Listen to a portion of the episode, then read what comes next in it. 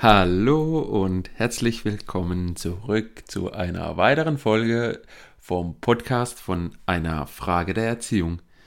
Als allererstes möchte ich mich mal bei euch wirklich bedanken.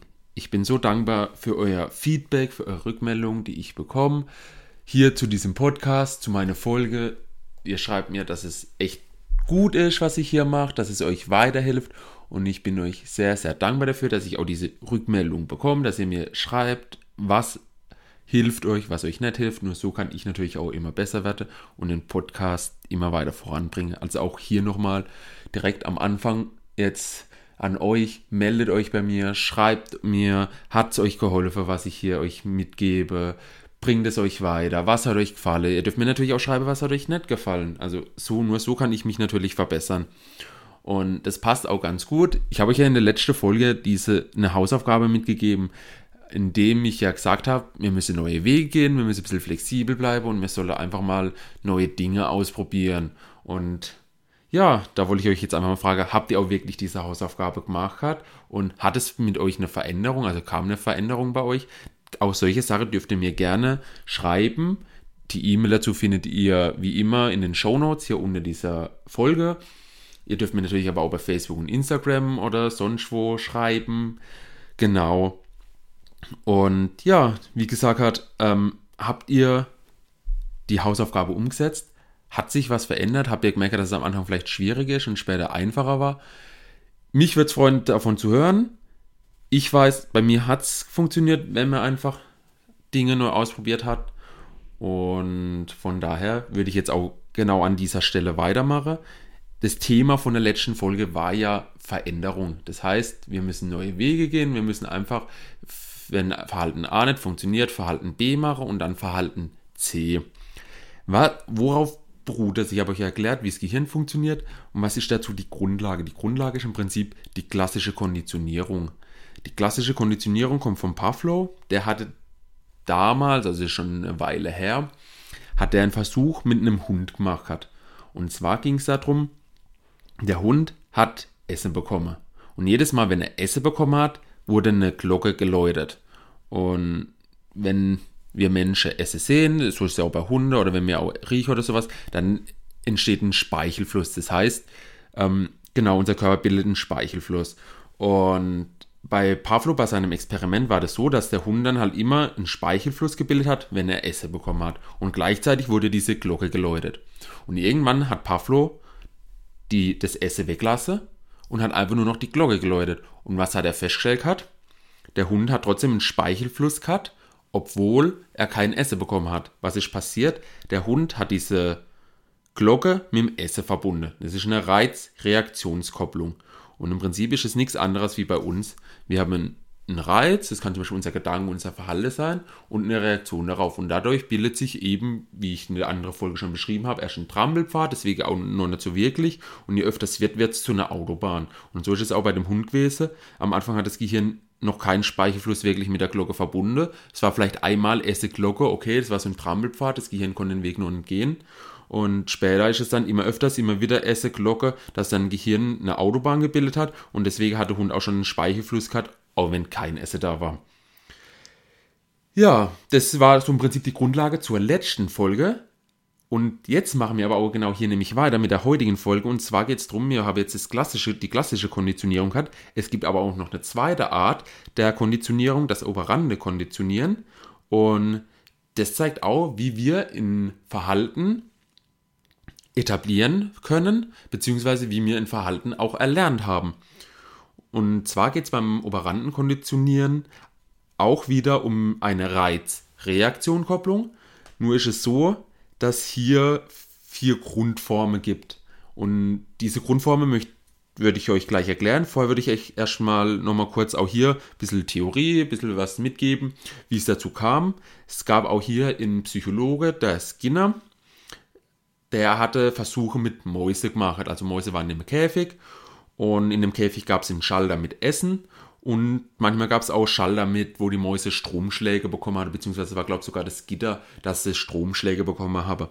Und anhand, also ich will es jetzt hier auch gar nicht so weit ausholen, anhand von den, der Beobachtung, was der Skinner gemacht hat mit den Mäuse, hat er festgestellt, dass wir Menschen durch Bestärkung und durch Strafe, also Bestrafung, lernen, beziehungsweise auch hier ein Verhalten uns aneignen. Das war so im Prinzip dieses Grunddings. Also wenn die, Mäu die Mäuse habe ich immer gelernt, wenn sie den Schalter betätigen, dann kommt Essen. Oder wenn eben, es kann sein, dass zum Beispiel, wenn sie den Schalter drücke, dass dann Stromschläge kommen, haben sie den Schalter nicht mehr betätigt. Das eine war eine Bestärkung, also sie haben was bekommen, eine Belohnung, und bei dem anderen war es halt eher eine Bestrafung, und dadurch haben die Mäuse auch gelernt. Das habe sich auch hier wieder im Prinzip ähm, Autobahn oder halt vielleicht auch nur Schnellstraße, aber eine neuronale Verbindung gebildet, die dazu geführt hat, dass die Mäuse ein bestimmtes Verhalten gezeigt haben oder auch eben nicht gezeigt haben. So, ich habe von vier Grundformen gesprochen, die möchte ich jetzt natürlich erklären. Also der Skinner hat dann natürlich herausgefunden, äh, oder hat herausgefunden, dass es im Prinzip eine positive Verstärkung gibt, eine negative Verstärkung, eine positive Bestrafung oder eine negative Bestrafung. Das sind die vier Grundformen, die er durch diese Versuche mit der Mäuse, später hat er, soviel ich weiß, auch mit Taube probiert oder nicht nur probiert, ich glaube auch umgesetzt das war vor allem während dem Zweiten Weltkrieg, aber das ist auch jetzt viel zu weit hergeholt jetzt oder um, hat jetzt auch hier keine Bedeutung. Aber einfach nur mal, dass ihr das auch mal gehört habt. Und ich würde jetzt einfach auch mal das erste erklären. Manche hören sich ziemlich ähnlich an. Man müsste, also da sollte man schon ein bisschen unterscheiden. Die positive Verstärkung, das ist den meisten Menschen eigentlich bekannt. Und zwar geht es um eine Belohnung. Das heißt, für ein Verhalten, das wir gezeigt haben oder für irgendwas, was wir gemacht haben, gibt es eine Belohnung in Form von zum Beispiel Lob, Anerkennung oder auch Geld. Und im Prinzip, das ist das, was ja dieses Modell dann auch zeigt, das operante Konditionieren. Ich habe ein Verhalten gezeigt, habe eine Belohnung dafür bekommen. Das heißt, ich habe Lob, Anerkennung, Geld, wie, wie bereits genannt, bekommen und dadurch tue ich dieses Verhalten wiederhole und somit kann ich mich in die Weise konditionieren, ein neues Verhalten oder ein Verhalten zu etablieren. Genau. Dann gibt es die negative Verstärkung. Das ist im Prinzip so, wenn was Negatives wegfällt. Das heißt, wir belohnen uns in dem Sinne, indem wir was, was negativ ist, wegnehmen. Das, bei Kindern ist es zum Beispiel relativ gut zu beschreiben. Und zwar, wenn es zum Beispiel darum geht, Hausaufgabe, dass Kinder keine, auf einmal keine Hausaufgaben machen müssen oder dass sie keine Hausar Hausarbeiten, also im Haushalt helfen müssen. Also irgendwas, was die Kinder für negativ empfinden, wenn man das denen wegnimmt. Wenn du, ähm, ja, wenn du heute mir, äh, wenn du heute in die Schule gehst, dann musst du dafür keine Hausaufgaben machen, beispielsweise nur zur Verständnis, im Prinzip durch das, dass es in die Schule geht, wird es negativ verstärkt, durch das, dass es dann keine Hausaufgaben machen muss, weil dies, das, dieses, dieser negative Part wegfällt. So, dann gibt es die positive Bestrafung. Das heißt, wir geben, das Kind bekommt ein unangenehmer Reiz, sage ich jetzt mal, und, ähm, und dadurch tun wir das positiv bestrafen. Und zwar, das kann zum Beispiel sein, die meisten kennen es vielleicht noch aus dem Sportunterricht, ähm, wenn es dann heißt, und du musst jetzt auf die Bank setzen oder du musst dich in die Ecke stellen. Ähm, oft wird es auch nämlich zum Beispiel beschrieben, indem man einfach, ähm, ja, ne, zum Beispiel, wenn mit grellem Licht oder sowas, ist dann so, so ein bisschen eine volle Methode. Mir wird bestraft für dieses Verhalten. Das ist eine positive Bestrafung. Jetzt kommt nämlich noch die negative Bestrafung. Das heißt, wir tun ihn, das ist nämlich genau das andere, wir tun ihn angenehmer was Angenehmes, was uns gut tut, also ein angenehmer Reiz, nehme mir weg, entferne das. Das kann zum Beispiel sein, dass man sagt, äh, Computerentzug, ich entziehe dir deinen Computer oder, also Computerspielen in dem Fall für das Kind ist vielleicht das was Positives, Computerspiele, das heißt, dieses Positive, was für das Kind ist, das entziehe ich dem, das ist eine negative Bestrafung.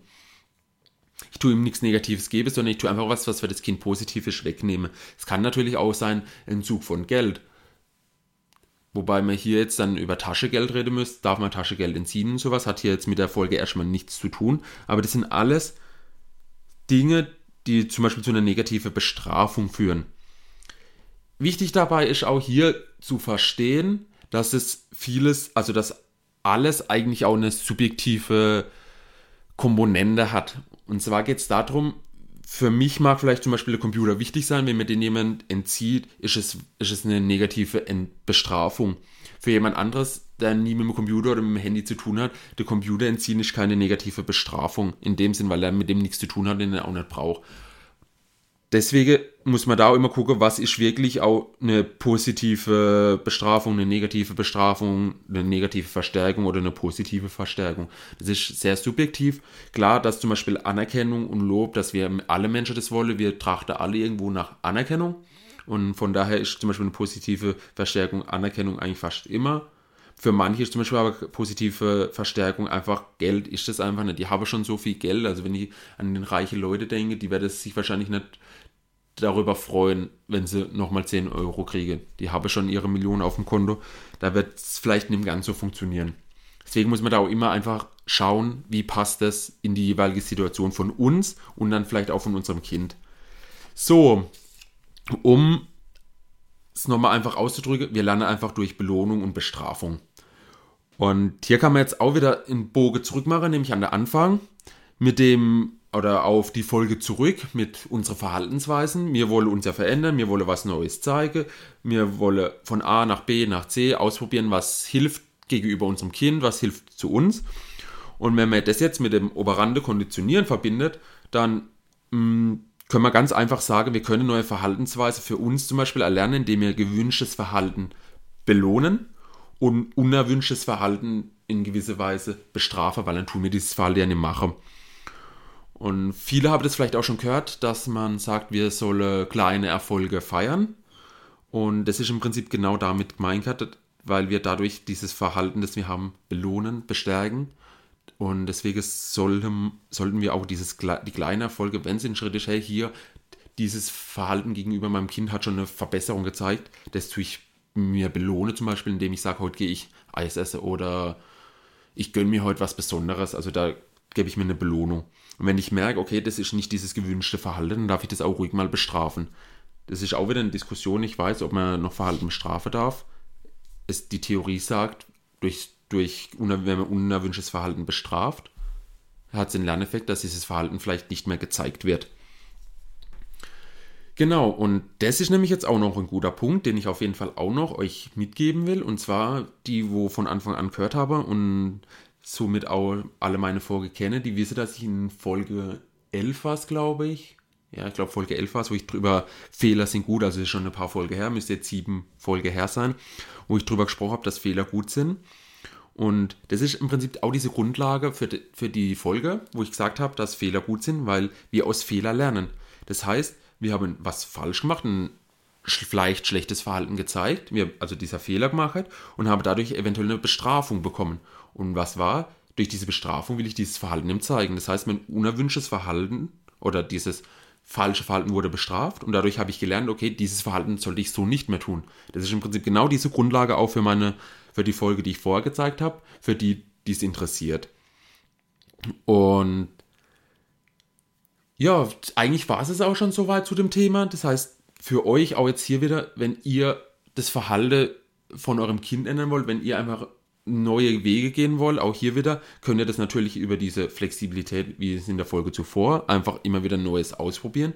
Und gleichzeitig könnt ihr jetzt auch hergehen und sagen, okay, hier ist ein gutes Verhalten, das bestärke ich einfach, indem ich es belohne, indem ich Erfolge feiere, indem ich irgendwie ja, eine Belohnung ausgebe in Form von Anerkennung oder sowas, auch an mir selber oder Belohnung mir hole von anderen Leuten. Oder indem ich auch sage, okay, dieses Verhalten will ich eigentlich gar nicht so.